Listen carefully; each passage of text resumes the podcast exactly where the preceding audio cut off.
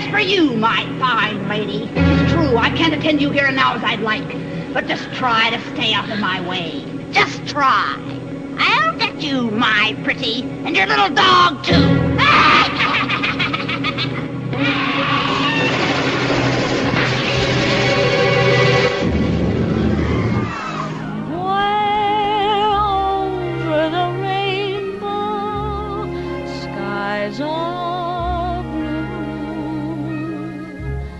É isso aí, pessoal. Estamos de volta com o podcast Filmes Clássicos. Este é o episódio 102, o primeiro do ano de 2019, sendo publicado aqui em fevereiro. Tiramos umas férias em janeiro, férias de lançamento, é bom dizer, né? Estávamos produzindo estes episódios que vocês escutarão em fevereiro, mas estamos aí de volta com um grande filme, O Mágico de Oz, The Wizard of Oz, produzido em Hollywood em 1939 filme aí que ficou no crédito final com o Sr. Victor Fleming. E também um filme muito importante para a carreira de Judy Garland, que é a atriz principal deste filme aqui.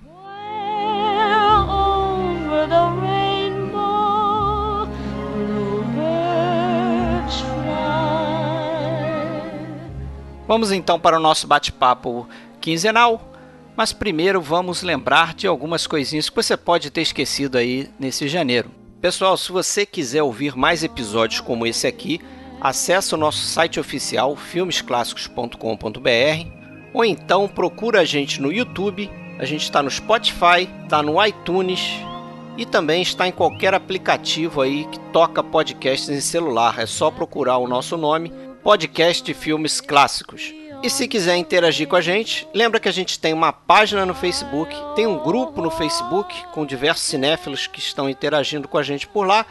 E a gente tem também um perfil na Filmou. Basta procurar o nosso nome, Podcast Filmes Clássicos, ok? As mayor of the Munchkin City, in the county of the land of Oz. I welcome you most regally. But we've got to verify it legally to see. To see? If she, if she is morally, ethically, spiritually, physically, positively, absolutely, undeniably, and reliably dead. Bom, galera, voltando então aí, voltando mesmo, né? Depois de tanto tempo sem gravar, tentamos agora há pouco, mas enfim, Estamos voltando aí, fazendo podcast, lançando esse episódio em fevereiro, nosso primeiro do ano.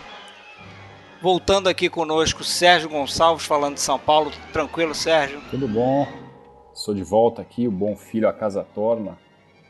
Isso aí, afinal, seja bem-vindo. Afinal, there's no there's place, no place like, like home. home. Não rouba minha piada, Alessandro?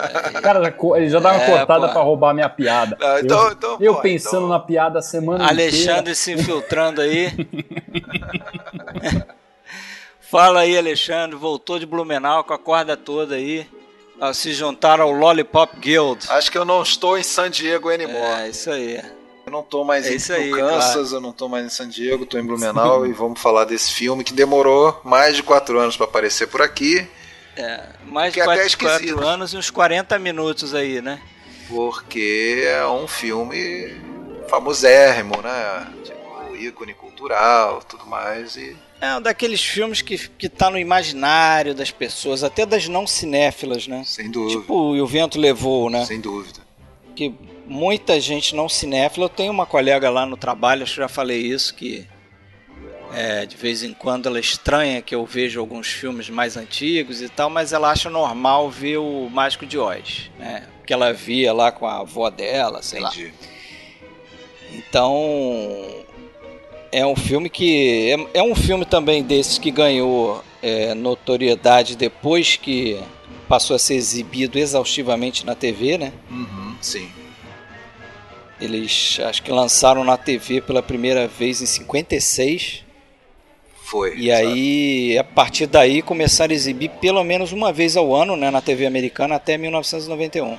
Quer dizer, a, a TV ajudou a fazer o clássico, né? É verdade. Por quê? Porque Isso. não era simplesmente, ah, passava na TV. Passava na TV e todo mundo via quando eu passava na TV, porque não tinha outra todo opção mundo via. É, para assistir, né? Quando... Algo semelhante como o que aconteceu com a Felicidade e, é, acabei, compra, acabei né? de lembrar que... disso, a mesma coisa. Eu lembrei do Mágico de Oz e imediatamente lembrei da Felicidade Não Se Compra. É um fenômeno, né? Porque quando foi lançado em 39, ele não não sei se chegou a dar prejuízo propriamente, mas ele não deu lucro. Não, acho que nenhum. ele ficou no 0 a 0 0 a 0 no 0 a 0 o, que eu li sobre isso é que ele não, não foi o lucro assim estrondoso que aconteceu depois, né? Mas ele não chegou, ele logo bateu, porque parece que o custo total foi 2 milhões e 700 mil dólares, uma coisa assim, mas ele logo chegou na marca dos 3 milhões. Então não, não é mas, é, então, mas aí é que tá o custo Mas, mas isso aí é considerado, né? Custo de produção 2.700 mais custos de distribuição, tudo mais é, ele faturar 3 milhões, que foi o que ele faturou no, no lançamento 39, não é nada, né? Não, se deu lucro foi muito pouco.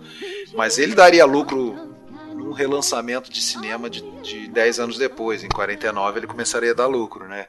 Eu acho que essas duas coisas, tanto alguns relançamentos em cinema, como 49, se eu não me engano, nos anos 50 teve também. 55 também. É, como essas exibições em TV, é, fizeram um filme ser muito rentável e muito famoso, né? Tanto é que até comentei isso no grupo ali do, do Face, é, que segundo a Library of Congress lá do, dos Estados Unidos, que mantém lá aquele aqueles National Film Registry, né? Vários filmes que são, é, dá para dizer assim, tá tombado, né? Como patrimônio cultural americano.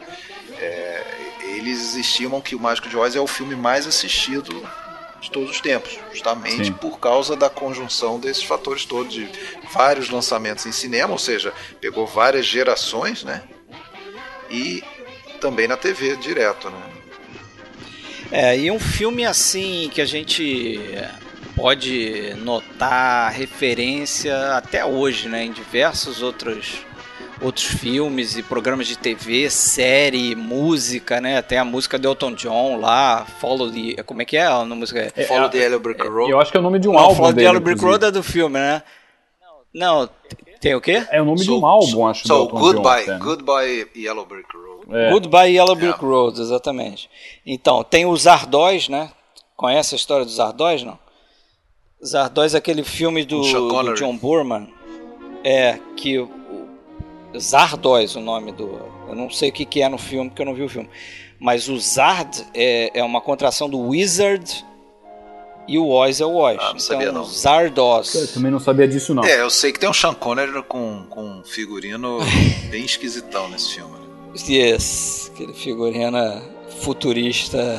É, e outro cara que eu descobri agora, é, lendo coisas aí para esse podcast, que é fãzaço do filme, é o John Waters, né? O o Papa do Trash. É, até, até parece que não combina, né?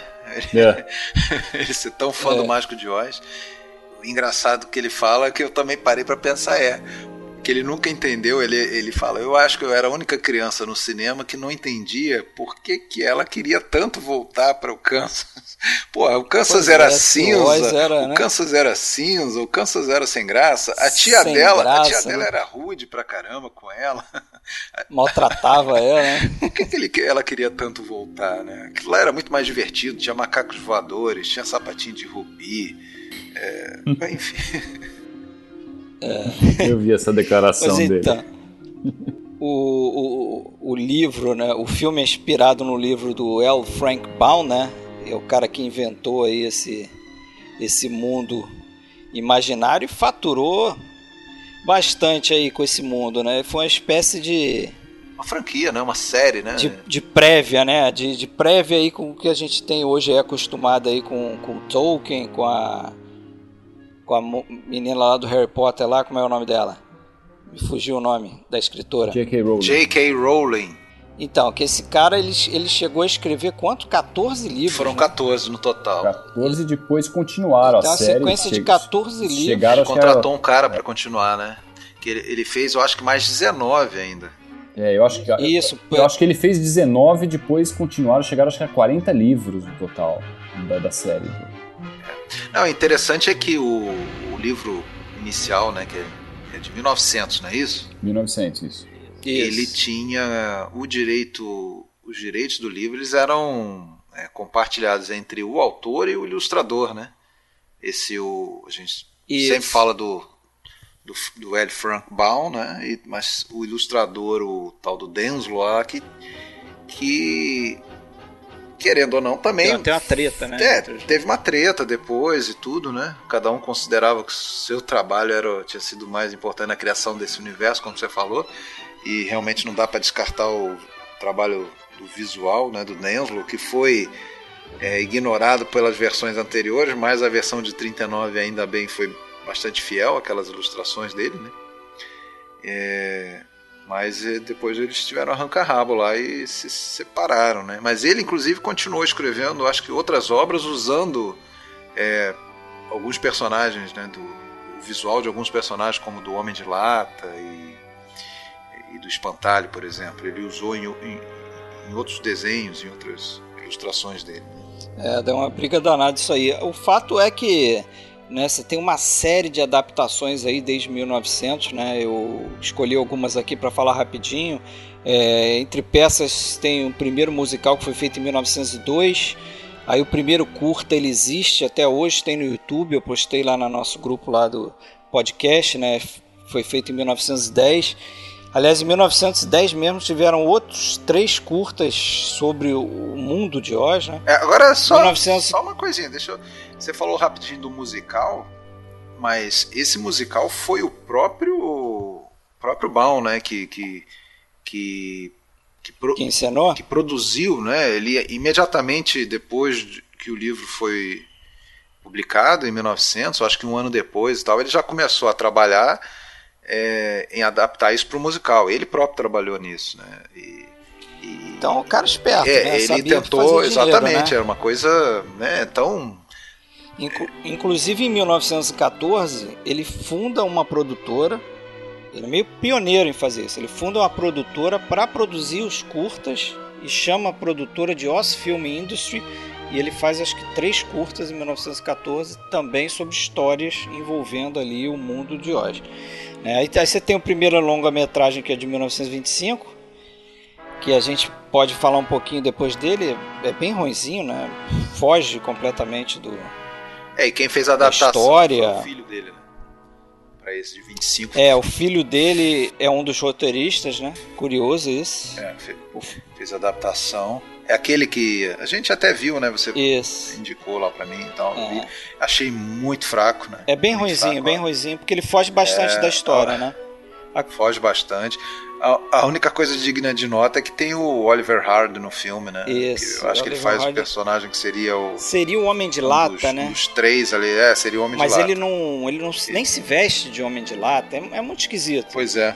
Né? É esquisito. E o curta, por incrível que pareça, o curta de 1910 é melhor, né? Apesar de ser aquele esquema de né, da época, né, ah, normal da época, de ser só umas cenas que remetem ao ah, livro. mas então, é muito limitado. Não, é né? é limitado, muito mas limitado. é aquele, aquele, o conteúdo da época era assim, né? É, você tinha uma você não tinha noção do que, do que, que você podia fazer com audiovisual, na verdade. Potencial, né? Potencial. Então o cara se limitava a tipo a pessoa, eu imagino que, que tenha sido assim, a pessoa tinha que ter lido o livro para ter a vontade de ir no cinema, o que seja, e, e, ver aquilo na tela. Pô, é, como é, é algo meio assim, encenado, na tela? É meio assim, algo encenado para quem já conhece a história, né? Para a pessoa ver aquilo na Isso, tela, não para contar exatamente. a história, né? Teatrinho. Não para teatrinho filmado. É, um teatrinho bem teatrinho filmado mesmo. Aí 74 teve o desenho animado, 78 a versão do Sidney Lumet, né, o The Wiz com o Michael Jackson que é legalzinha, tem seus momentos, mas está longe de, de, de ser é, de 39. Tá, tá longe, mas é interessante. É interessante vale ver, ver, o Michael né? Jackson, né? Antes de estourar, né? Para valer mesmo. Pelo Quincy Jones. Música do Quincy Jones. É interessante, é legal. É, 82 tem um desenho e animado músicas japonês. boas até, né? Tem, tem. Vou, inclusive vou encerrar esse podcast com uma delas, eu pretendo. Vamos ver. Ah, é? É, aquela que é equivalente ao do Follow the Yellow Brick Road, né? Acho que é a mais famosa ali daquele filme. É, e tem a, mais recentemente aí, fizeram uma prequel, né? Com James Franco aí. Que é legal o filme. dirigida pelos. Vocês assistiram ou não? É, eu assisti, mas eu, Eu não assisti, achei meio caça-níquel, assim, negócio meio caça-níquel, mas. Assisti no voo também, então, sei lá. Não sei se eu tava no clima, não. Mas é legal fazer essa- essas prévias, outras E tem uma, e versões, tem uma mas versão, não sei se vocês chegaram a assistir, que é, um, é uma animação legal, bem feitinha, muito fiel ao filme, que é o Tom e Jerry e o Mágico de Oz. Vocês viram esse desenho ou não? Não vi, não. Lançado em 2000 2011, mas Talvez eu assim, é visto. explicitamente baseado no filme e é com o Tom e Jerry junto, junto com os personagens. É bem interessante. Os meninos, Ah, os meninos aqui em casa, a gente achou um DVD uma vez, compramos, mas é legal, viu? vale a pena. Talvez tenha no YouTube. Vale a pena ver. Deve ter. Sim, Não conheço, não. mas é, em termos de filme, vamos combinar que a versão de 39, muito mais famosa que todas elas, é a, é a melhor É mesmo. insuperável, não né? Tem, não tem discussão, né? O, a MGM é, se, se tentou aproveitar um pouco a, a esteira do Branca de Neve Sete Anões do, do, do Disney em 37, né? Que tinha feito bastante sucesso, primeiro longa de animação, né? E eles viram que um filme é, dessa natureza Com a temática poderia- infantil, né? também a infantil poderia é, agradar a todos os públicos e ser sucesso no cinema e daí imediatamente começaram a, a pensar na É, produção. reza, reza a lenda que o segundo projeto do Disney era uma animação do Mágico de Oz, né? Que ele acabou desistindo depois que, a, que a MGM começou a produzir o filme, ele desistiu. Não sei o quanto, Louis B. Mayer foi esperto aí, né? não sei o quanto dessas histórias são reais e o quanto que na verdade acaba sendo mais uma Cara, mas é capaz de ser real, né? Porque o livro era um O livro é sucesso muito popular, né? estrondoso, né? De vendas. Era um best-seller, então devia estar o pessoal já em cima para adaptar, né? Inclusive, quem era apaixonado pelo livro era a Margaret Hamilton, né? Que É. acabou fazendo o papel Sim. da bruxa, Faz da bruxa, né? Inter- bruxa malvada do Oeste. Interessante que o quando o agente dela conseguiu o papel para ela, ela perguntou: "Tá, mas qual é o papel?" Ela falou, o cara falou: "A bruxa, é claro, né?" What, what else? Tipo, tem cara de bruxa, né? O que mais Se você você, vai fazer? você é tão feia, né? Você é tão feia, você queria fazer o quê, né? Pois é, ela ficou, coitada. Mas, mas Mas que bom que ela boa. foi a bruxa. ela sofreu bastante, né, cara? Ela foi das que mais sofreu aí na produção, E né? que bom que ela foi a bruxa, né? E de uma forma ou de outra, tirando a bruxa lá da Branca de Neve, que na, que na realidade era. Se parar pra ver, ela não tem aquele. aquele desenho da bruxa, do chapéu e tudo. Ela é uma, ela é uma velhinha, embora seja É, muito, nariz, é, muito né? feia, mas a, a figura da bruxa, a risada de bruxa, né? Bru- aquela risada é vem do Mágico de Oz, né? É, ela, ela, ela moldou, né? dela. Ela moldou a imagem da bruxa A malvada. bruxa né? malvada foi ela, né? É, porque a bruxa do, da Branca de Neve é uma bruxa, bruxa até sensual, né? Se Que era- se não me que era a engano, ideia né? Original, né? bonita, Um desenho bonito, né? Que era a ideia original, né? Do... Eu não sei se dá pra chegar a dizer que a Margaret Hamilton rouba o filme, isso acho que não, porque tem. Acho que todo mundo praticamente tá bem ali no filme. A Judy Garland nem se fala, eu acho que esbanja carisma e tudo mais, mas a Margaret Hamilton realmente tem uma atuação daquelas de, né, da vida, assim, né? É, e ela aterrorizava as crianças, né? É. Essa criançada ficava meio. É, tanto é que tiveram que cortar um monte de coisa dela, né? Porque tava cortaram, assustador demais, cenas, né? Tava- Tava assustador É. demais. Fato que não foi fácil aí adaptar essa história, né? Ele é assinado, né, os créditos por três roteiristas, Noel Langley, Florence Ryerson e Edgar Allan Wolfe, mas dizem que Foram 15? 15, Né? É. 15 roteiristas não creditados aparecem no, no IMDB, né? Como toda boa é, produção tumultuada mundo- de Hollywood, né? É, seguiu o padrão, né? Tumultuado, caótico. E todo mundo dando palpite, né? Alguns escrevendo diálogo, ah, enfim. E, mas parece que o Noel Langley, que é o cara que foi o mais é, importante aí entre os, os roteiristas, né? É o cara que insistiu nessa ideia de que os três personagens que acompanham a Dorothy é, deveriam ter uma contraparte no mundo real. Sim. É, isso já meio que tinha sido feito um pouco na versão de 25, né? Só que na versão de 25 é estranho, né? E, eles vão pro mundo de Oz, né? Não, não tem essa ideia de sonho, né? Se eu me lembro bem. Sim. Não é, não é uma questão o livro do ela sonho, realmente vai, né? É, então. E no, no de 25 também, É, né? é, é, E é uma vai fantasia todo mundo junto. mesmo, né? É uma fantasia e não um sonho como É.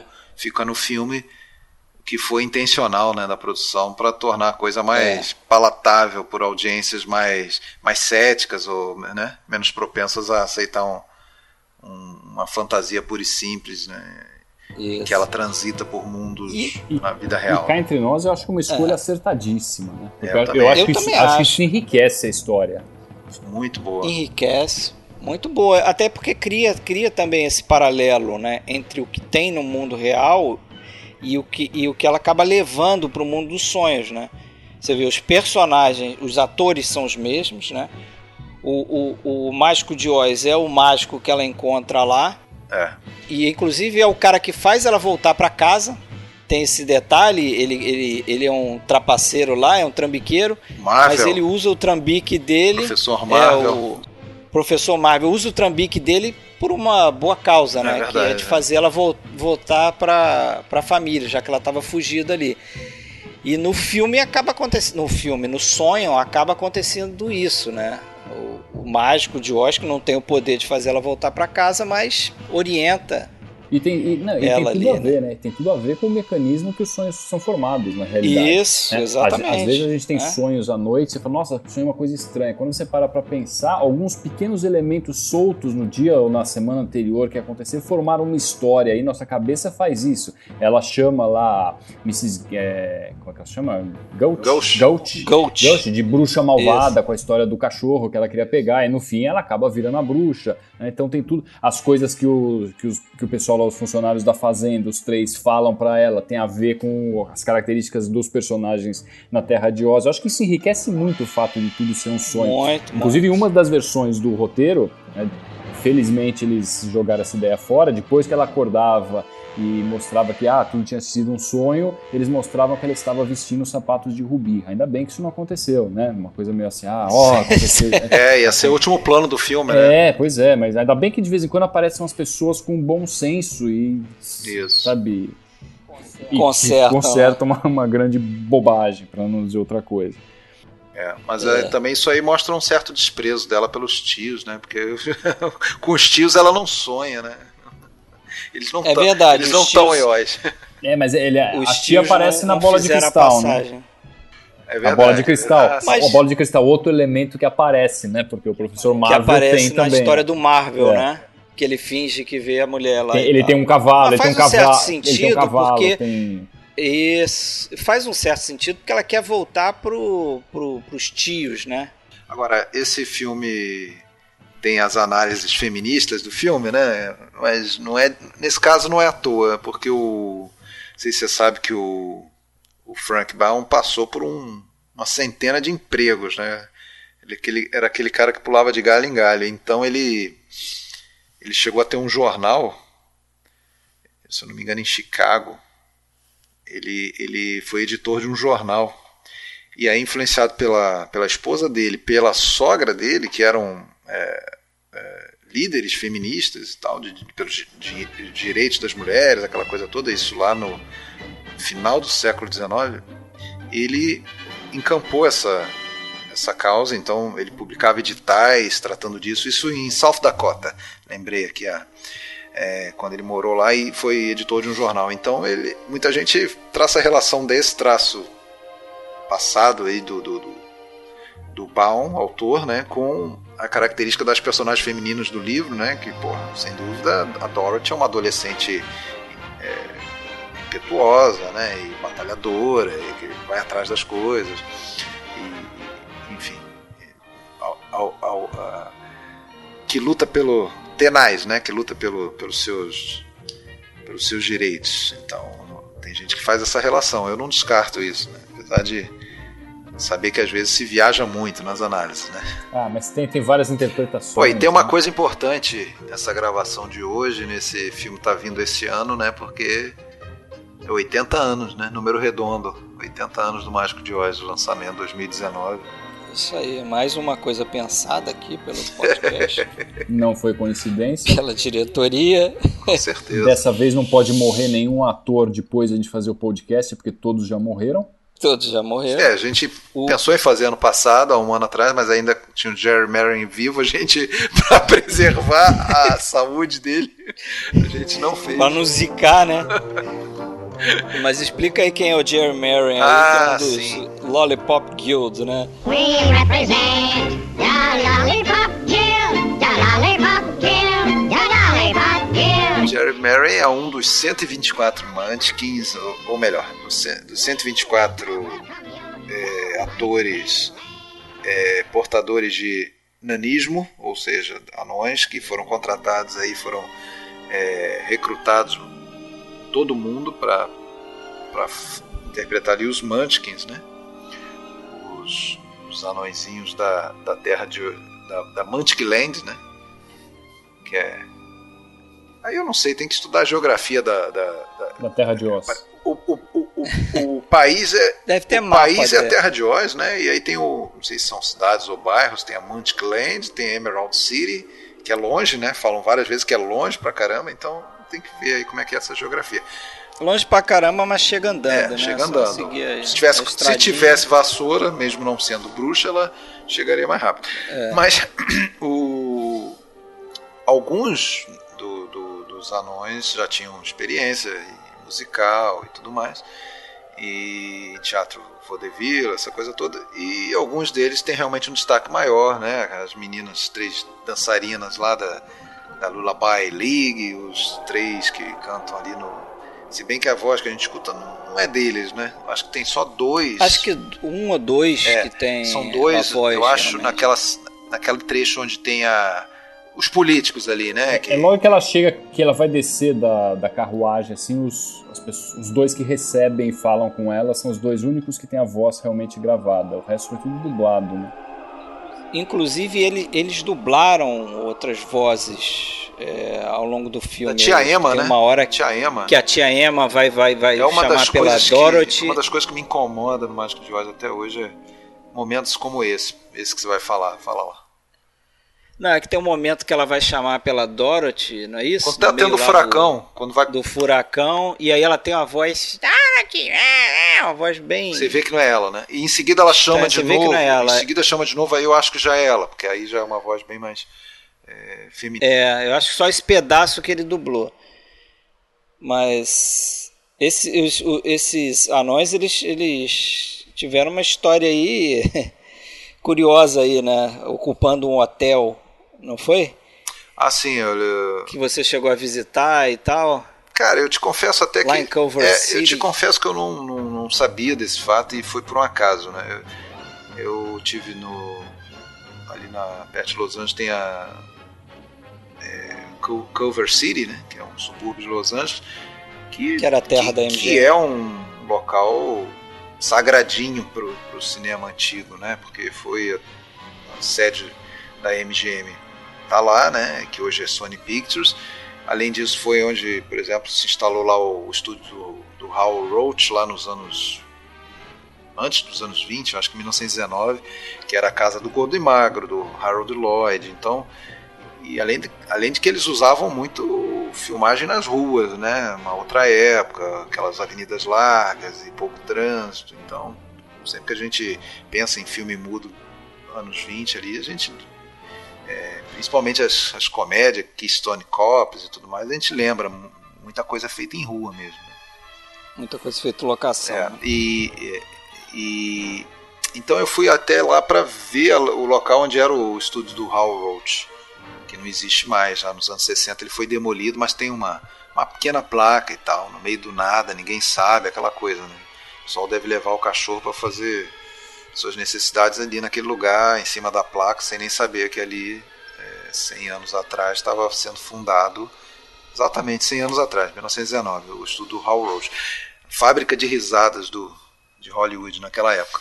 É, e aí depois, é, dando mais uma volta, eu cheguei no, no Culver Hotel e eu parei no lugar ali pela beleza do hotel. Eu achei um hotel ah, bonito e tal, parecia tipo centrinho ali de, de Culver City, fui ver.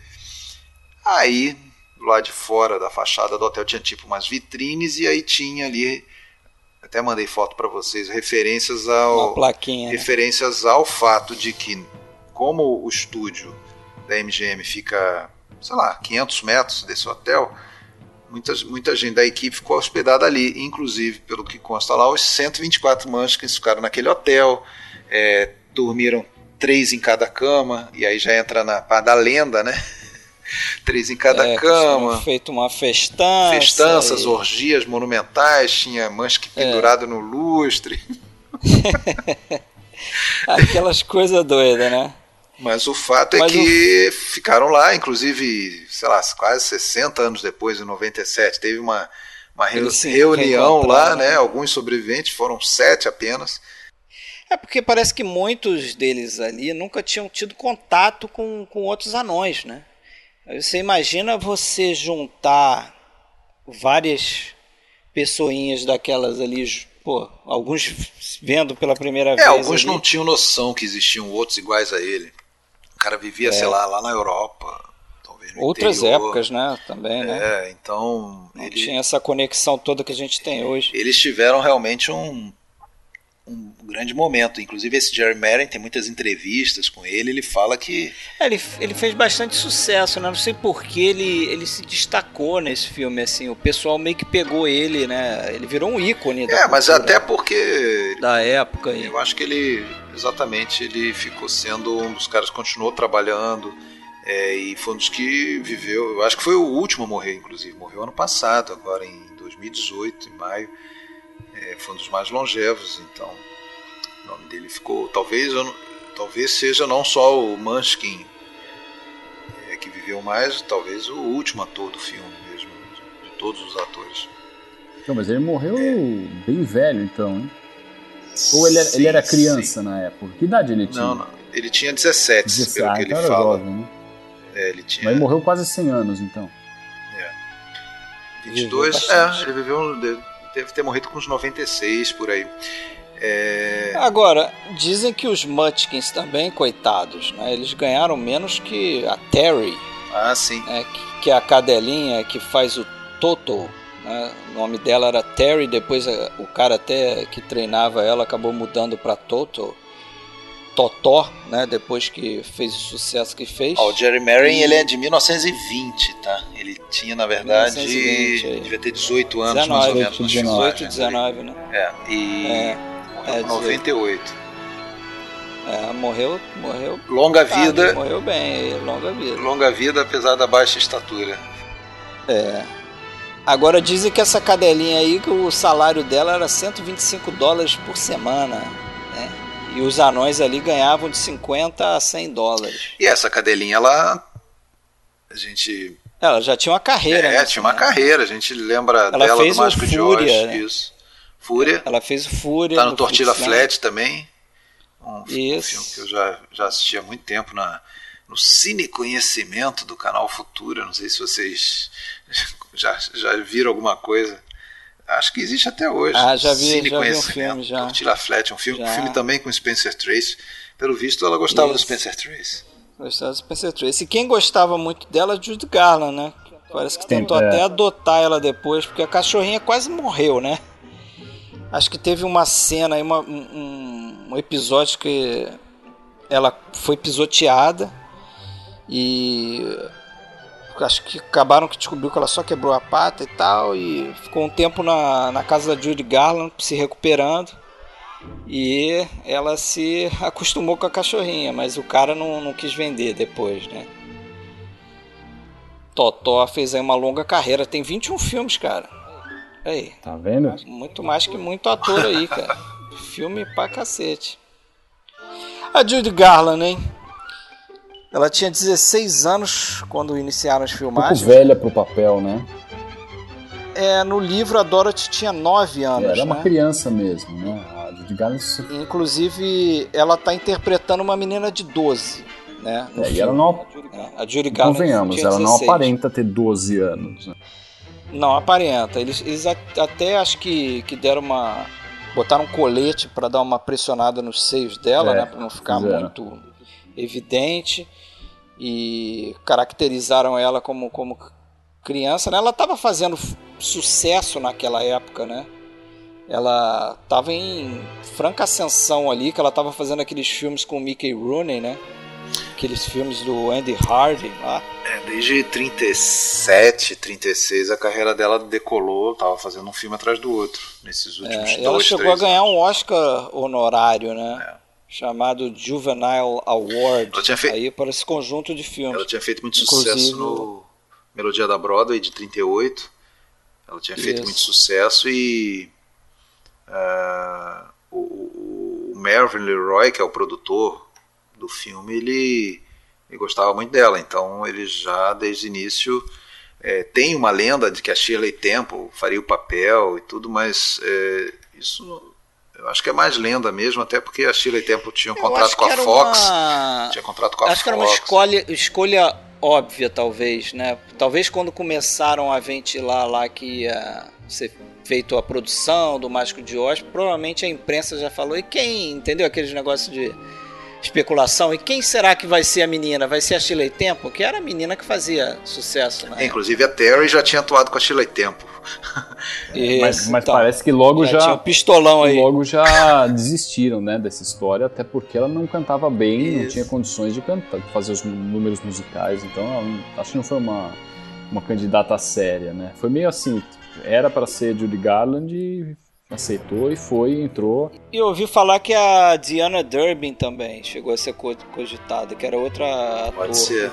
atriz juvenil. É, elas eram todas muito populares, né, cara? Elas eram, talvez hoje em dia a gente não tenha noção, mas é, é elas eram é, bastante é populares. A tô tentando, Temple, então. tô tentando fazer um paralelo com alguma alguma atriz ou ator juvenil de hoje em dia, mas é aquela coisa que ah, talvez tinha um brinquedo. Macaulay Culkin algum tempo ah, atrás. Não, não sei se chegou a isso não, mas assim é aquela é? aquela atriz ou ator que se vendiam brinquedos temáticos ah, dela. Você fala que a Shirley Temple é muito maior do que Macaulay Culkin. Ah, sim, claro. Sim, sim. sim. Álbum de figurinha, é, caderno e tudo mais. E, tudo temático, uma linha de produtos da, com a cara daquela, daquela pessoa de popularíssima, né? Tanto a Diana Durbin, que você falou, quanto a, a Shirley Temple, qualquer uma estaria equivalente, mas eu acho que é a grande vantagem da, da Judy Garland é que, porra, cantava muito bem, né, cara? Não, cantava.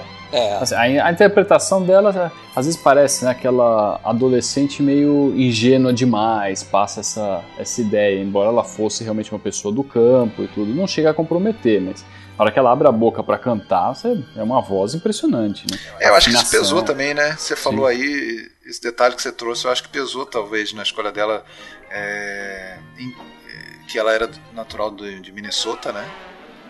É, não era de um, de um, de, um, grande centro. Inclusive, no início, quando o, nas primeiras semanas de filmagem, até era outro diretor, era o Richard Thor, que estava comandando é, o visual dela era totalmente diferente, uma peruca loura, uma coisa assim. Maquiagem. Era muito mais.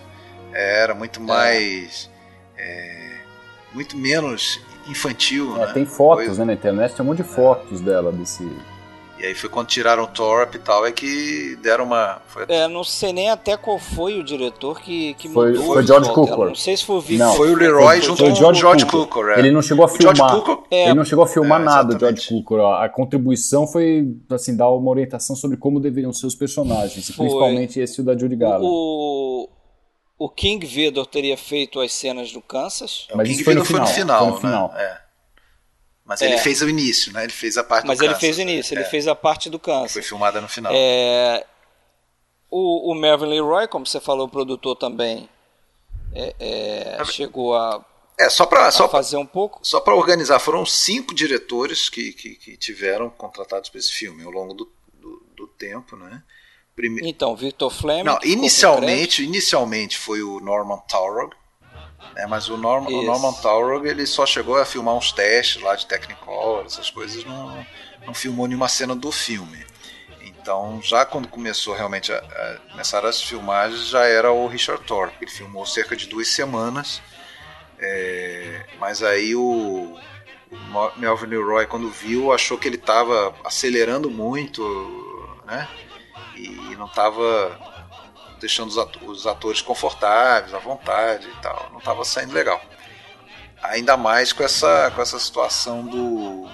E ainda teve outro problema na época, teve que trocar o lá o Buddy Ebsen, né?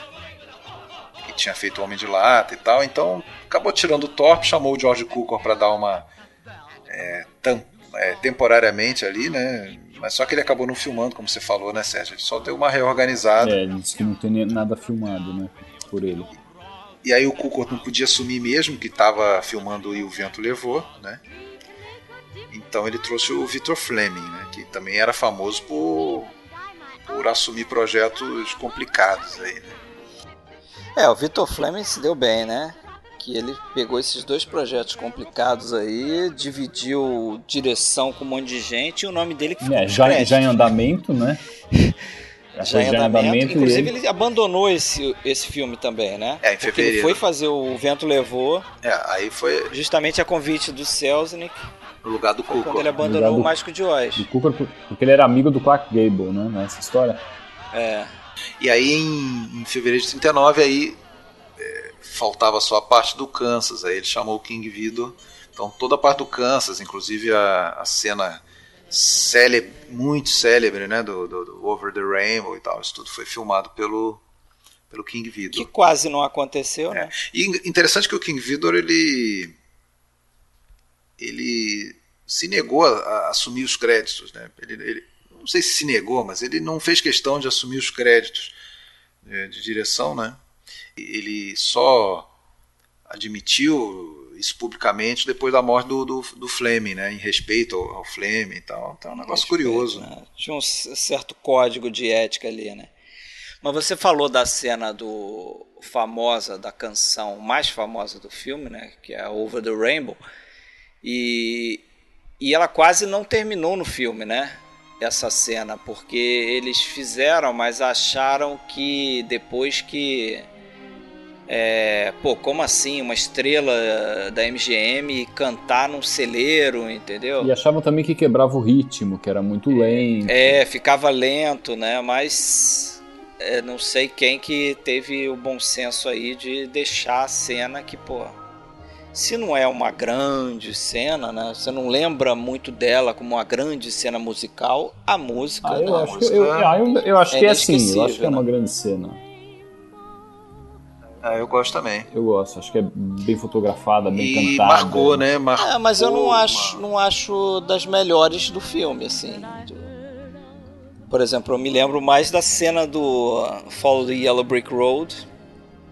Até a, a chegada dela e os Mutchkins e tal, eu, eu costumo lembrar mais como cena, ah, né? Claro eu acho que música... o impacto dela é muito grande, porque ela é a primeira música do filme, né? É naquele momento que a gente percebe que está diante de um musical, e já abrindo com essa música. Né? Até então não tinha de nada, era só uma trilha é. sonora. Eu acho que ela é bem emblemática, bem emblemática mesmo. Não, e assim, querendo ou não. prenuncia o sonho, né? Porque Somewhere Over the Rainbow. Eles usam muito essa expressão, assim, daquela coisa do, do filme que era um veículo, né? Veículo para a estrela e tal. E, querendo ou não, o Judy Garland era a estrelinha na época e, porra, esse filme tinha que ser um veículo também para os talentos dela, né? Então, ela tem essa nesse momento em que ainda não estão os outros personagens é, de Oz, aquela coisa toda, a atenção é toda nela, né? Nossa atenção naquele momento é toda nela. Então, ela tem um música solo ali, é, é, solo. É a única música ela, solo. Ela, né? ela e o Totó.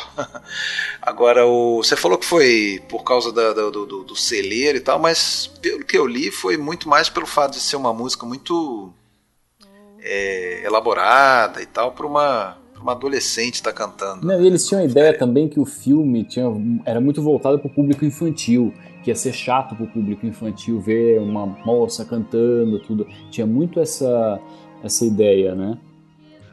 Bom, mas felizmente. Mas ficou, né? Foi, foi. Sabia que em 2004 a FI, né? É, American Film Institute escolheu a, a, número um, né? Entre as músicas de cinema, o Over the Rainbow. Ah, é?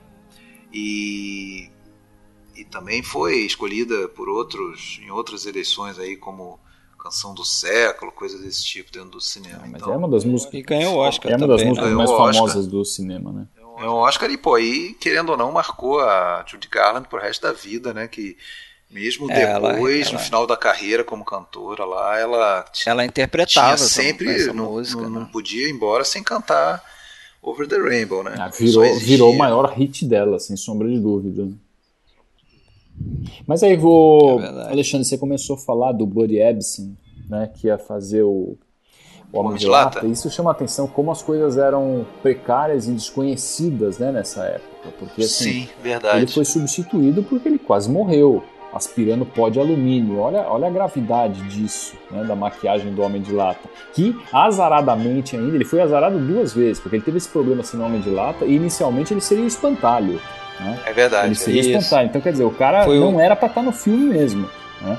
É porque foi o Ray, Ray Bolger que exigiu, né? foi lá. Que seria o Homem Exatamente. de Lata, falou: não, quero trocar porque. Né? ele parece que tinha o, o, ídolo dele já tinha interpretado o espantalho numa peça musical. Aí eu, eu acho que o número, eu acho que assim para para para dança papel do espantalho é melhor, né? Sem dúvida, e o, sem dúvida. o Ray Bolger Sim, era, o Ray Bolger era dançarino. Era dançarino né? é, inclusive é. tem outros... E aí o fato é que, que esse cara, o Buddy Epson, quase morreu aí com o, o pó de alumínio, como o Sérgio falou. Só que eles não explicaram, né? por que, que ele foi demitido, nem nada. Gold, Simplesmente né? substituíram ele pelo, pelo Jack Haley. Sacanagem. E aí mudaram a maquiagem, né? Eles se tocaram, claro, do que aconteceu, da gravidade do negócio, mas também não deram explicações. Eu digo os chefes lá da MGM, a produção da MGM. E aí trocaram a maquiagem do Jack Haley, que passou a ser uma pasta. Não era mais lá, um né? pó, né? Que ele não poderia inalar. Não era mais um pó. É. E, aí, e com isso todas as cenas né, filmadas pelo Richard Thorpe acabaram perdidas. Né? Ele tinha filmado as cenas do, do castelo, né, do resgate da, da Dorothy. Essa parte que ele tinha filmado com o Homem de Lata. Acabou tudo sendo perdido, né? Porque trocou Mas o, o, mas o Jack Haley ele teve uma infecção no olho também, uma coisa decorrente da maquiagem. Ah, cara, né? todo mundo não ficou livre, não. Aí, e, a, e a Margaret Hamilton também, aquela tinta verde também causou problema para ela. Não, pior que isso, ela não, se queimou. Não foi nem a tinta, ela cara. Ela, ela foi queimada. Também, né? ela, também. Ela... Não, mas então, mas foi o que, que, aconteceu?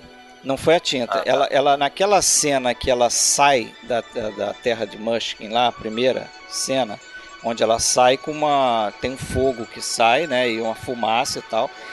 E parece que aquilo ali, o que eles faziam era o seguinte: ela ficava em cima de uma. De uma, uma plataforma. plataforma que abria, né, como se fosse um alçapão, não é isso? E ela caía ali, aquilo fechava e aí vinha a fumaça e depois vinha o fogo. Só que teve um problema nesse alçapão aí que acho que ela caiu é, é, na hora errada, o fogo veio antes, alguma coisa assim desse tipo, e ela acabou queimando, teve é, pegou fogo o, o figurino dela e ela acabou se queimando, teve queimadura de segundo e terceiro grau e queimou um pouco o rosto. Aí que entra a história da tinta. Porque a única forma de tirar aquela tinta era com uma química lá que ardia é pra acetona, cacete alguma coisa rosto assim. queimado dela. Tinha cobre na, é. Na tinta, né? E aquilo, na hora que eles perceberam, ia derreter o rosto dela no, no, calor. Então eles tinham que tirar a maquiagem o mais rápido possível, né? Tanto que a cena é. que acabou indo, né, pro filme é, a versão final, foi a cena que tinha dado um pouco errado, porque a fumaça, na realidade, ela começa antes dela entrar atrás, né? É uma, eu sempre percebo isso, desde que a primeira vez que eu vi, a gente percebe que na hora que ela vai sumir, começa aquela fumacinha vermelha, ela corre e entra é. atrás da fumacinha, né? Até porque depois ela falou que né, ela se recusou um né? no hospital, ela se recusou a fazer qualquer cena que envolvesse fogo. né? E aí quem se ferrou foi a dublê dela. É. Porque naquela cena que tem aquela inscrição no céu lá, Surrender Dorothy, é, tem um plano lá que é ela em cima de uma vassoura e tem uma fumaça saindo por trás, né? E parece que aquilo era tipo um, uma espécie de, como se fosse um foguete, né? E saía aquela fumaça com fogo atrás, ela se recusou a fazer aquilo. A menina fez a dublê dela e aquilo explodiu. E a garota foi parar no hospital também. É, é interessante. como é que é, era. Ela, ela chegou a falar que quando estava no hospital, ela, ela chegou a falar que não, não iria processar a produção porque ela sabia que como é que funcionava Hollywood. Se ela processasse, ela não ia mais conseguir trabalho em lugar nenhum. Carreira mas dela que ela acabava ali, voltava, né? mas ela exigia não ter mais que mexer, né, com fogo. Hum, A coisa, a coisa realmente não foi fácil. né? É, o ambiente, além desse risco todo, era um ambiente completamente insalubre, né? Porque assim, os refletores que eles usavam, é, eles- a temperatura do, dos sets chegava a alcançar no nossa, nosso grau Celsius algo perto de 37, 38 graus. Você imagina? Imagina o Roberto você imagina, exatamente. com a- Eles usavam com a uma do leão. fantasia feita com pele de leão de verdade, pesava 40 quilos. Imagina o que ele suava lá dentro.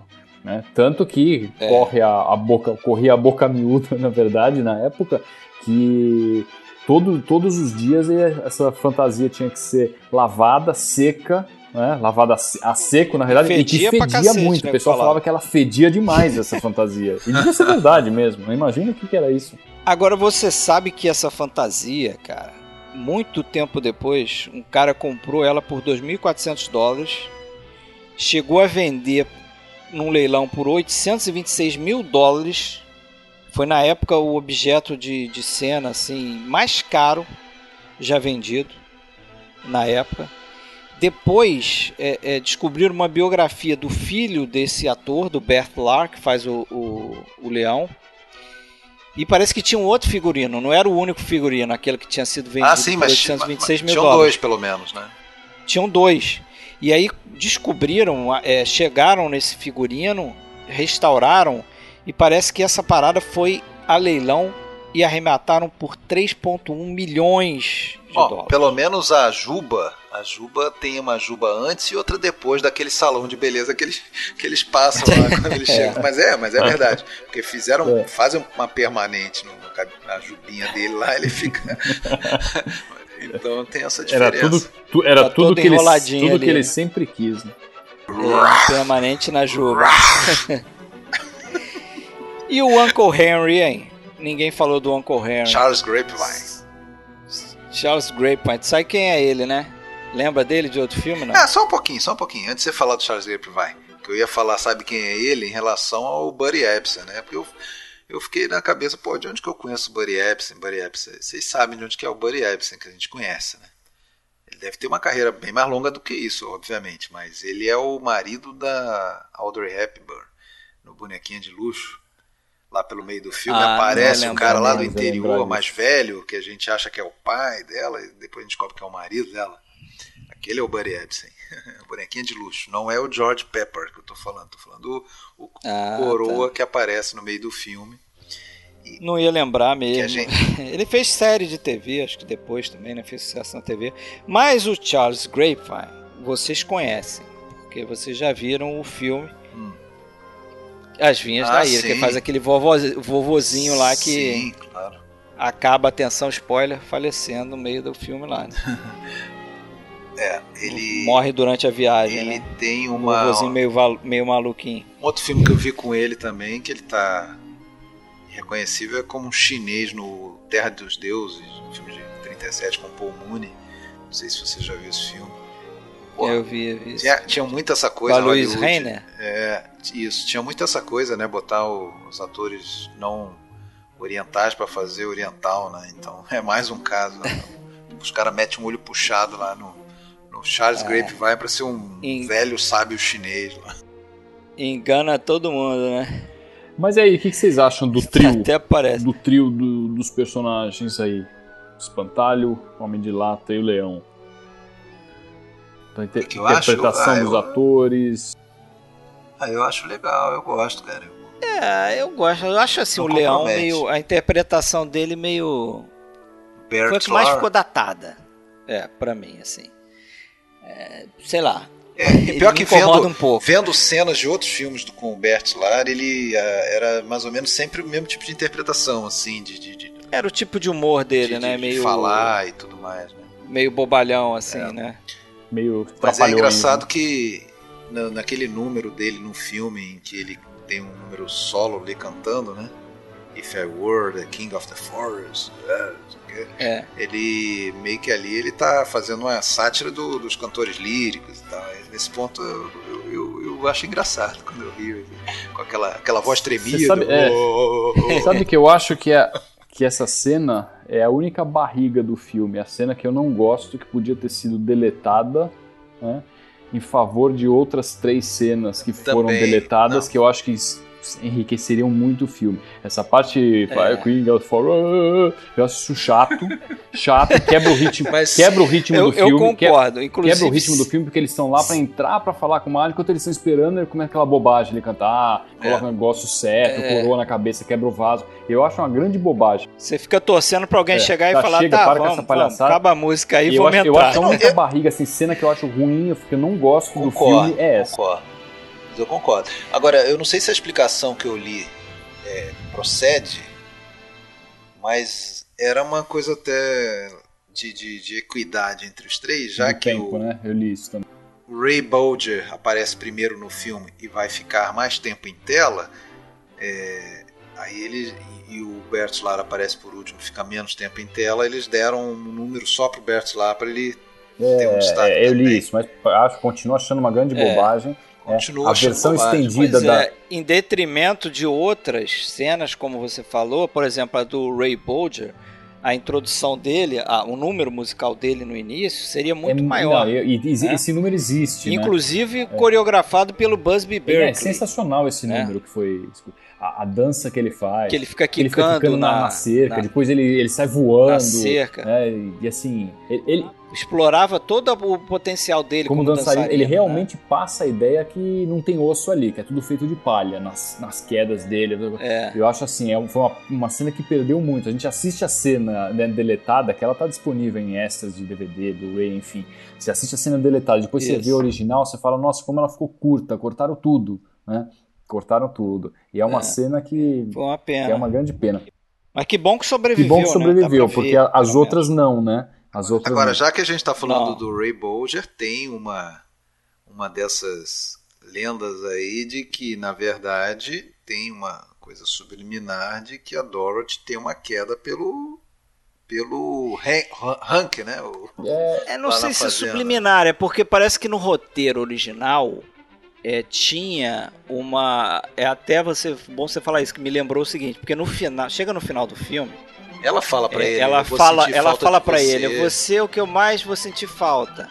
Mas aí por quê? Porque no roteiro original é, tinha um pedaço de, de texto lá que falava justamente isso, que tinha uma insinuação de que é, tinha tipo um, um namorico ali infantil entre ela e o cara da fazenda. Só que aí depois eles acabaram cortando isso quando colocaram a, a Judy Garland com 12 anos, né? Imagino. Não devem ter achado de bom tom fazer um- uma cena assim. Mas esse, esse coisa no final ficou, né?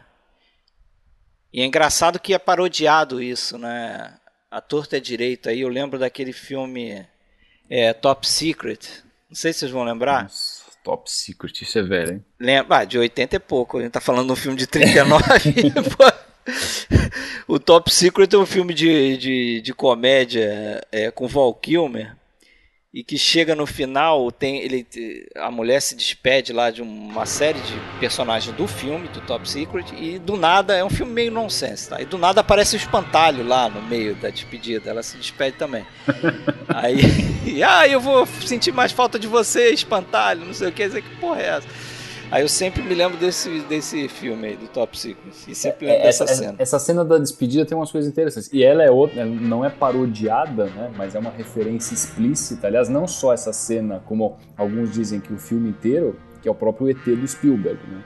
O ET do Ah, Spielberg, sim. o ET do Spielberg seria um mágico de Oz ao contrário, Ao onde não é contrário. uma pessoa normal que vai para uma terra fantástica, Eu- mas é um ser fantástico que vem para a terra normal. E no final tem exatamente essa cena do do ET se despedindo um por um, né, do- dos irmãos. E aí, É. pra quem não tinha percebido a referência, é o que dizem, quando ele entra na nave, a nave vai embora, ela deixa um arco-íris ciscado no céu ainda. Ah, aí ficou claro, Tem né? isso. E, mas ainda em relação a essa cena, algumas coisas que a gente não para pra pensar, né? A gente já tá tão acostumado com o filme, mas tem uma é uma, é uma falha de roteiro, não deixa de ser, porque em que momento que ela se despede do espantalho do Homem de Lata e do Leão? né? Logo antes dela ir embora, de bater os sapatinhos e ir embora. Só que ela já estava indo embora antes, no balão. Então, quer dizer, ela estava indo embora sem se despedir deles, pelo que a gente entende. Ah, é. Hã? Porque Mas ela se tinha lido o roteiro, né? É. Ela sabia que não Ela iria sabia. que só iria depois. Então, e, e, assim, ela não tinha se despedido de ninguém, quer dizer, já sabia que ia embora. E se você analisa bem a cena, foi o Homem de Lata que solta a corda do balão. Já que você falou. ele ah, solta sim. a corda do balão, depois voltem lá e olha. Ele dá uma soltada na corda e manda o balão ah, embora. É? é? Que sacana, pô. É porque ela não ia se despedir, ele soltou, né? Ah, tu não vai não, vai sem se despedir? Solta essa porra aí, vai o balão, tu fica. E o. Sabotador. Sem contar que aquele cara ali não era confiável, aquele. O Oz, né? Oz, o, é, o, o, o, Frank Morgan, né? É, o, a, a, só ali já eram cinco personagens pro Frank Morgan, então já não, não, não passava muita segurança quem ele era. o cara trocava toda hora, né, cara? Tá, mas, mas é, só para fechar então as cenas, né? As cenas que eu falei que, que eu sinto falta. Essa do espantalho, né? A outra que eu acho que chega no final do filme, depois que a bruxa morre, é, ele me passa sempre uma impressão de vamos acabar rápido isso, né? Vamos terminar logo. E teria a cena dela voltando para a cidade das Esmeraldas com uma reapresentação né, da, da música lá do Ding Dong, The Witch is Dead, com todo mundo cantando. E tem, inclusive, se você pegar no. Pode pegar no Spotify, você tem o álbum é, estendido com todas as versões. É uma versão legal com coro, tem um, tem um trecho do We're Off to See the Wizard junto. Ia ser ela voltando e sendo saudada, ovacionada por ter matado a bruxa. Essa cena também ficou excluída, teria sido legal. E a outra é aquela famosa também do The Jitterbug, que era do, do ah, inseto sim. lá, que eles iam sim, combater na.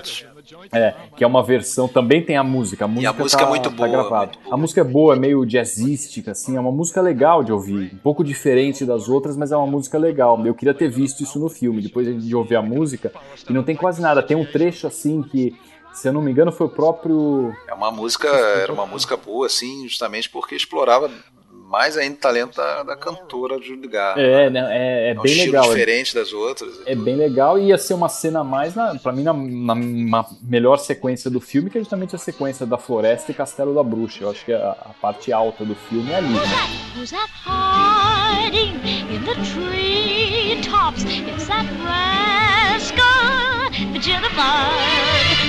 Pô, mas a melhor música do filme ficou, né?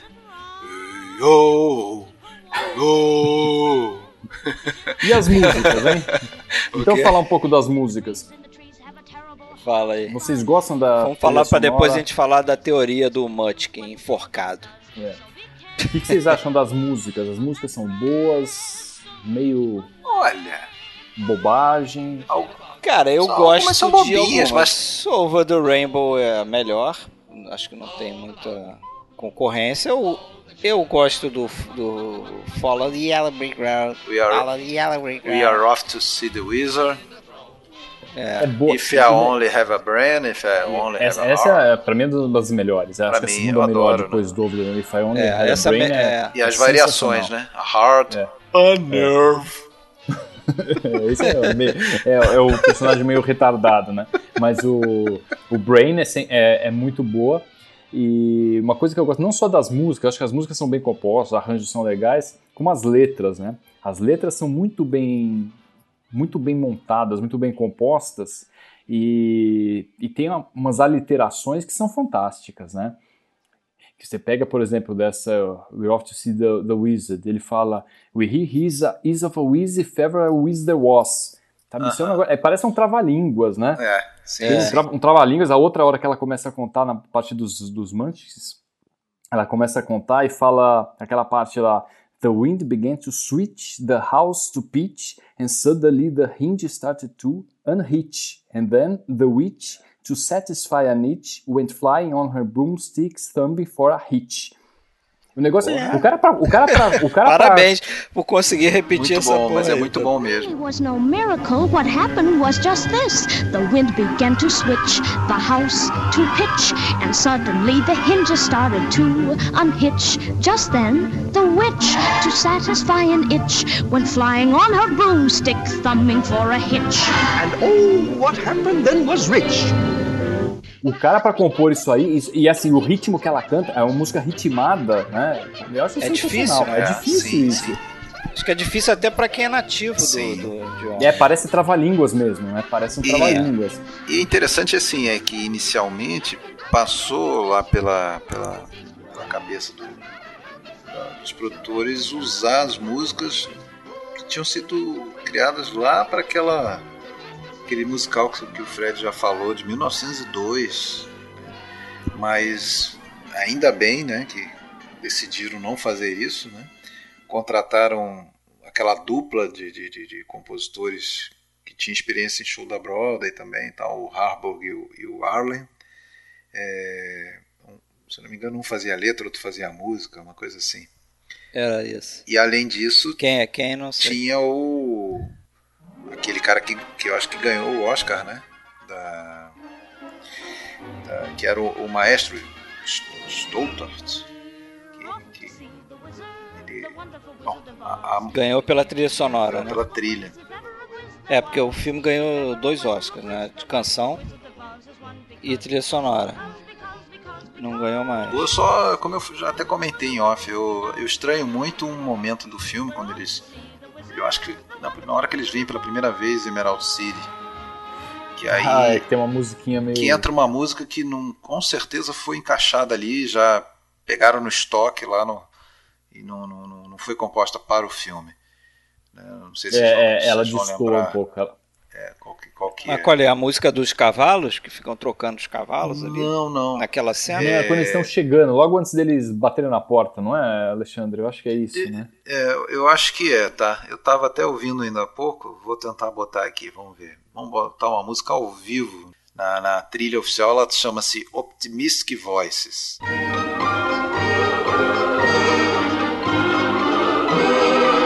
You're out of the woods, you're out of the dark, Ah, agora, agora eu lembrei, mas essa música aí acho que até já ouvi em filmes anteriores. Então, isso que eu tô falando, essa música não foi. é, Parece que foi. Era, o, era um momento ideal para Deve ter sido uma música da MGM É, ali de outro filme que. Eles faziam isso, né? Reciclavam as músicas. era o momento ideal para botar mais uma vez o You're Off to See the Wizard, que, que aliás assim era uma característica do- do- do- dessa trilha, algo que talvez não, não tenha muitos exemplos anteriores não, que é aquela trilha que serve para ir impulsionando a história, né, e passando de cena a cena. É, e tornando quem tá assistindo familiarizado com ela. Então chega no final, você já, já sabe como é a música, já sabe o que esperar, a, me- a melodia. Por isso que eu acho que faltou também essa do Ding Dong, The Witch is Dead, quando elas matam a bruxa do oeste. Sim, sim, seria uma, né, uma repetição do tema. E aí colocaram aquela bobagem lá do, do leão sendo rei lá, que eu já, já comentei. Enfim. É, é, aquilo, aquilo, aquilo é ruim. Você assi- assiste de novo, é ruim aquela cena. É, Aquela cena não é sim, legal. Sim, sim. Mas vamos entrar aí nas viagens, já que o Sérgio gosta tanto de daquelas teorias, As lendas urbanas, lendas as urbanas. lendas urbanas. Tem a, a famosa teoria do Mutkin enforcado, né? Que a gente estava falando até antes de começar a gravar. É, tem um vídeo no YouTube, vocês podem procurar. Tem, é, tem vídeos diferentes no YouTube, na realidade. Tem vídeo que você olha, você vê um negócio realmente balançando no fundo. Aí você um negócio vê, balançando, mas é uma parece que é uma cena do filme, só que o, que- o que eu li é que parece que tinha uma versão dessa cena que era essa, essa daí, que aparece no YouTube, que parece que tem um negócio balançando. Só que quando você procura isso no filme, na versão que está hoje, você não encontra. Não, você vê realmente que é uma ave. Que abre tá inclusive a solta asa, ali. né? Ela Já, de- a asa. é, já no DVD, né? No- já no, no- Já no DVD, no Blu-ray, que seja, né? No, no- na, na versão que você tem hoje atualmente aí disponível em home video. Mas não sei se em VHS, eu não sei de onde o cara tirou aquela imagem, porque parece que não é uma montagem também, ou é uma trucagem, ou é um efeito. Não parece. Parece que é uma cena que tem alguma coisa pendurada ali. E eu acho que tem algum fundo de, de sei lá, alguma coisa estranha nessa história toda, porque parece que o pessoal é, na época, perturbou muito a MGM com isso. E a MGM acabou mudando, trocando a cena, sei lá. Explicou que era uma ave, não, é uma ave, a gente soltou algumas aves no cenário para dar um certo realismo, para parecer um ambiente. E realmente, na versão atual é uma ave, você vê isso. Só, É que, ela, uma só que ela ave, tá é. no chão e um pouco mais pra esquerda. Não tem É. nada a ver com o que Não é- você falava não é no antes. mesmo lugar. Mas de qualquer forma, né, ainda que fosse alguma coisa pendurada, balançando ali, é, aquilo, ele tá chegando já numa parte da, da pintura ali. Se fosse realmente uma pessoa, ainda que fosse um anão pendurado, ele seria maior do que aparece essa imagem que você vê, um negócio bem escuro, assim, balançando. Parece que lá longe na floresta. É, parece é. uma pessoa enforcada balançando. É isso que as pessoas é, achavam é. que era. Né? A teoria é essa.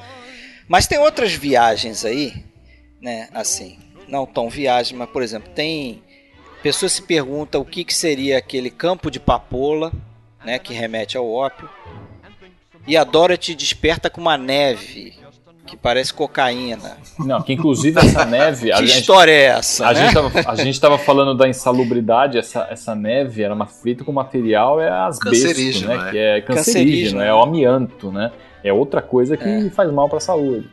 Agora, cara, a galera não sabia disso na época, né? Inclusive isso tinha em estofado de roupa. É. Uma... Inclusive o Ray Bolger o, o, o, o Ray Bolger faleceu de câncer e acho que o, a fantasia dele tinha eu não sei se amianto. É, mas não sei toda. se dá pra é, dizer não, que. Não vai falar que ele morreu de câncer é, porque ele fez o Mágico de Oz é demais, né? Porque ele morreu, Cravar, sei lá, certeza. quase 50 anos depois. É. Mas tem outra história também que é o sincronismo, suposto sincronismo entre o disco Dark Side of the Moon, do Pink Floyd, e o filme. Dizem que se você tocar o Dark Side of the Moon escutar e ver o filme, eh, tem um sincronismo incrível entre passagens da música com cenas do filme. Eu nunca fiz isso. É não só Mas com certeza. inclusive com a letra das músicas, eles falam. É, exatamente. A letra da música bate também, combina.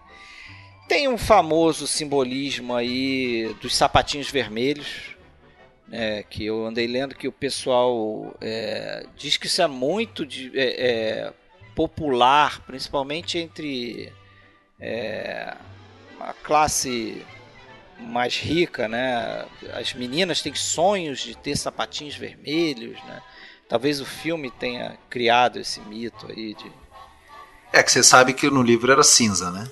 Prateado. Era cinza, era prateado, né? Eles mudaram porque achavam que ficava melhor com o fundo amarelo lá. É, no Technicolor, Technicolor né? O Technicolor é. para destacar os sapatos, né? Sem, sem dúvida. Né? Embora é. tenha uma cena, aquela cena da, das maçãs, né? ah, maçãs, sim, sim. Tem uma parte, tem um frame ali que pega e ela tá com sapatos pretos, mostra isso. É isso. bem, bem rapidinho. Ah, é? É, é rápido, um mas você vê ali, né? nitidamente né? que ela não tá com sapatos de é. rubi. Agora, esse sapato é. de rubi é mais um desses objetos de cena valiosíssimos, né? Leiloados. Então, acho que tem cinco ou seis aí mundo afora, um deles está em museu. Parece que o, o Leonardo DiCaprio arrematou um, né?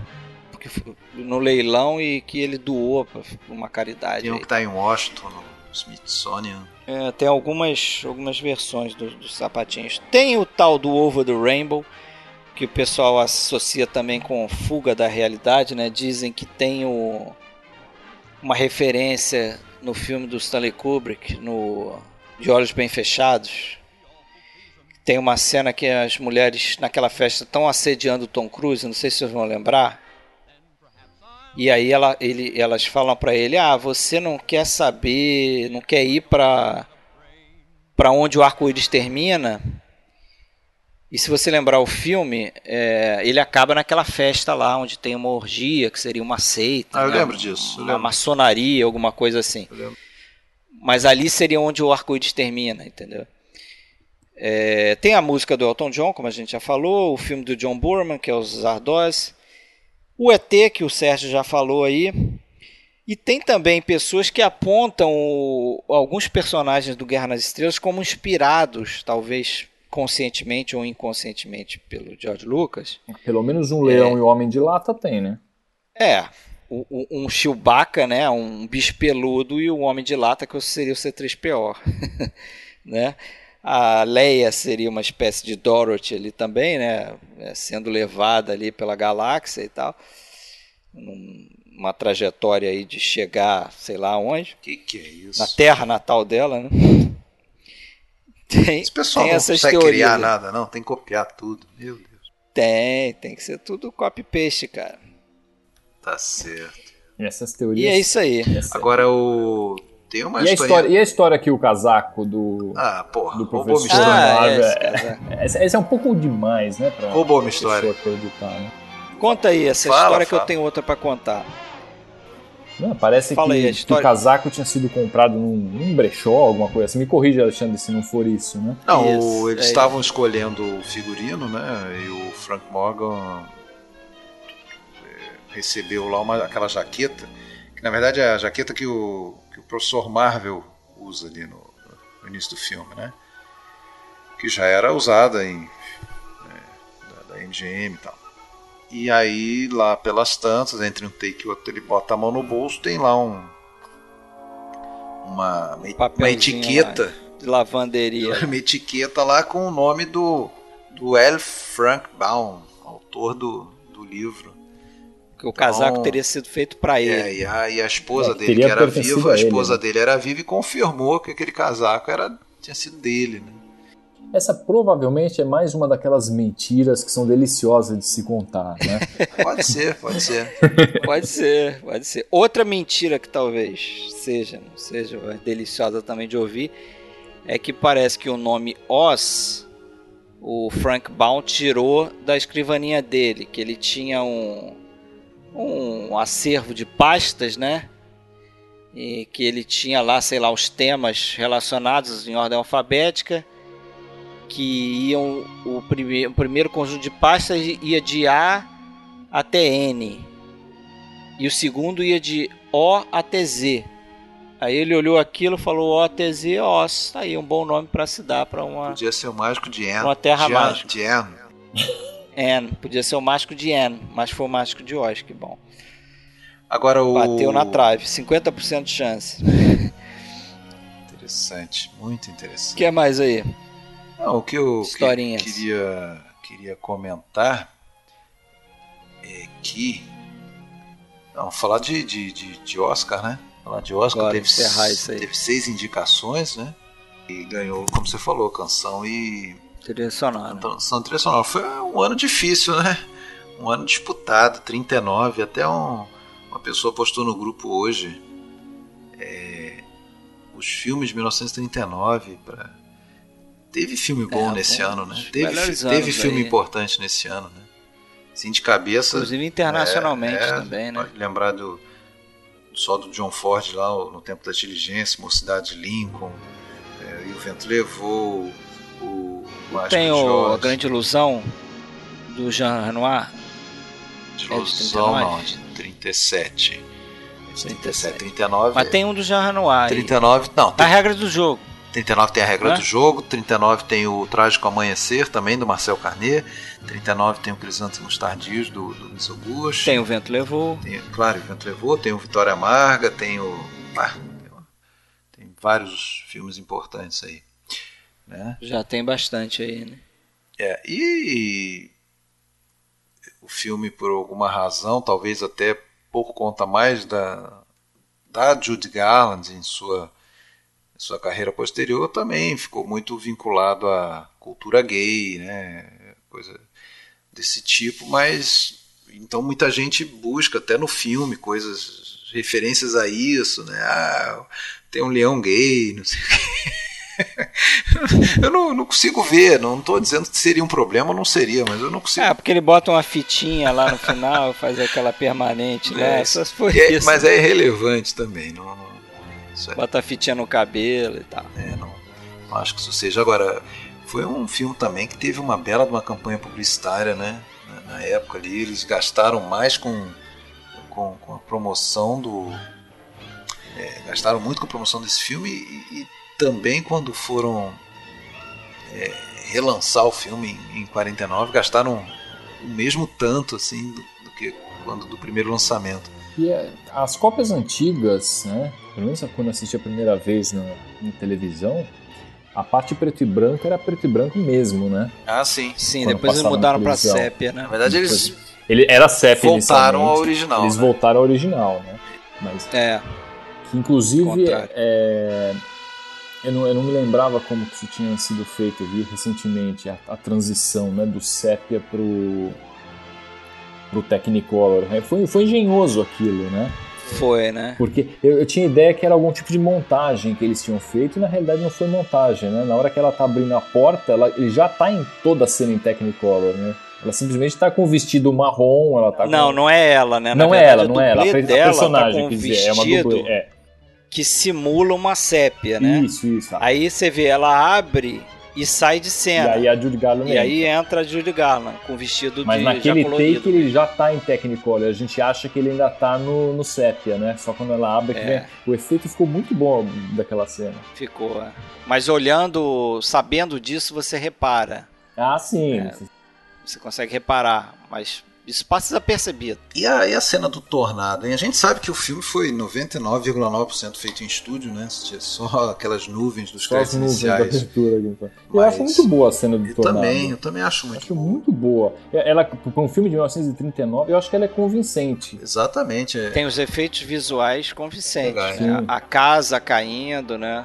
Eles explicam isso, não é? Tem um técnico de efeitos especiais que explica como é que eles fizeram como que fizeram isso, né? aquilo, né? Eu gosto bastante daquela cena, aquela porta voando quando ela abre a porta e. É, ela passa realmente a impressão que tá uma ventania dos diabos ali, né? Que tudo tá voando mesmo. Acho, acho muito boa essa sequência. A Judy Garland, né, a personagem da Dorothy ali, ela é bem. é, como é que eu vou dizer? Bem brutinha, né? Ela, ela chuta a porta, ela chuta a cerca, depois ela sai chutando tudo para conseguir passar, né? E o, até o. Já falei, né? O Waters lá, o fã do filme, fala que, porra, ele não- não ele não consegue ver nada, não deixa nada a dever ao Twister ali, o, a esse filme aí dos anos 90. Ah, falou das referências, né? No Twister, o, o mecanismo lá que eles, que eles usam para fazer estudo dos tornados chama Dorothy. Vocês lembram disso? É, não, Ah, é? não lembro. É, é, é outra referência óbvia, né? Mas não deixa de ser.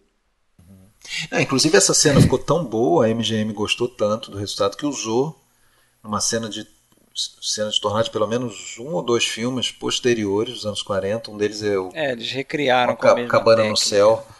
Eles não, não, eles usaram. Ou eles usaram a Eu acho que a eles usaram, mesmo? acho que eles usaram trecho dessa dessa cena. Ah, usaram no, no fundo né, de, de tela ali.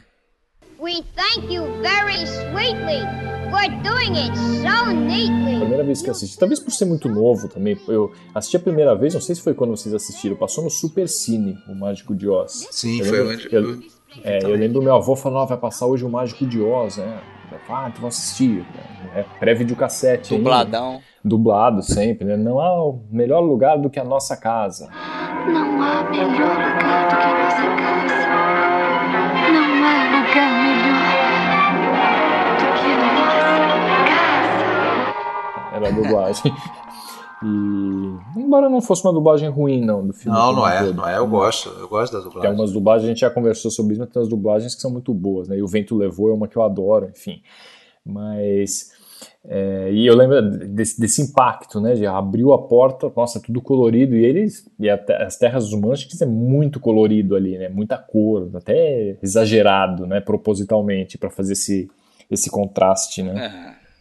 E, e 39, o Technicolor, esse Technicolor de três tiras aí que eles chamam, né? Three Strip Technicolor, era mais ou menos uma novidade, né? Tinha ali, acho que quatro, cinco anos de filmes produzidos em Technicolor, né?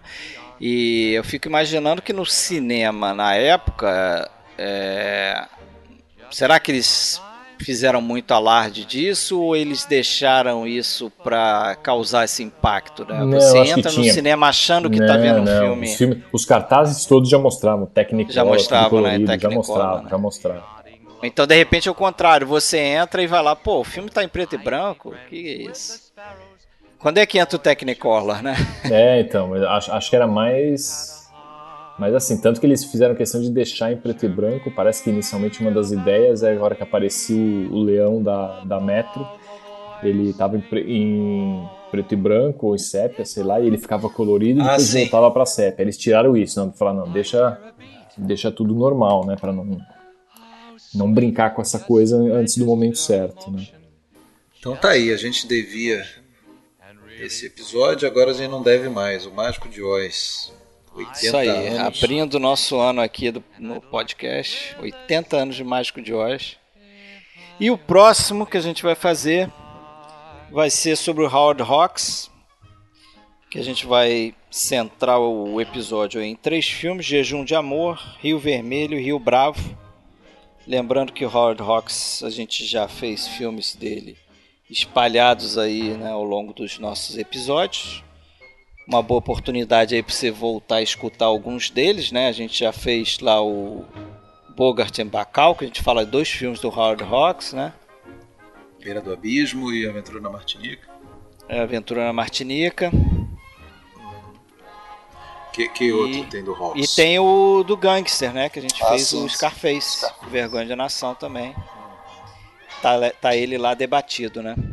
Eu tive fazendo um lançamento aí, só pra gente finalizar aqui, eu eu tive fazendo um levantamento que a gente já comentou mais profundamente cerca de 240 filmes no podcast. Total, né? Inclu- Certo? Incluindo episódio diretor. Total. Isso, incluindo aqueles filmes que a gente destacou nos episódios de filmografia, os dicas triplas, os episódios temáticos, os filmes As isolados. filmografias você considerou só os destaques, né? Não todos os Só os filmes do destaques, só os Tá. destaques. Não todos os filmes do diretor. Isso, só isso dá com 240, né? Então, se você considerar isso, são mais. Então, tem coisa bas- bastante coisa aí pra ouvir. Beleza? Verdade. Você fez a lista, né, do Letterbox. Isso, exatamente. Quem quiser me procurar lá, Fred Almeida, tem lá a listinha lá dos filmes tratados no PFC. Isso aí. Beleza? Então tá, gente. Muito bem. Então valeu. Obrigado aí pela sua presença, Sérgio, Imagina, eu que, nessas eu que agradeço pelo, aí. pelo convite novamente. Beleza? Sempre um prazer aí conversar com o senhor. Prazer foi meu. Vamos fazer mais desses aí. Alexandre, Obrigado. Valeu. Obrigado, Sérgio, participação. Obrigado, Fred, mais uma vez. Estamos aí. abraço! Come on, Dorothy! Come on!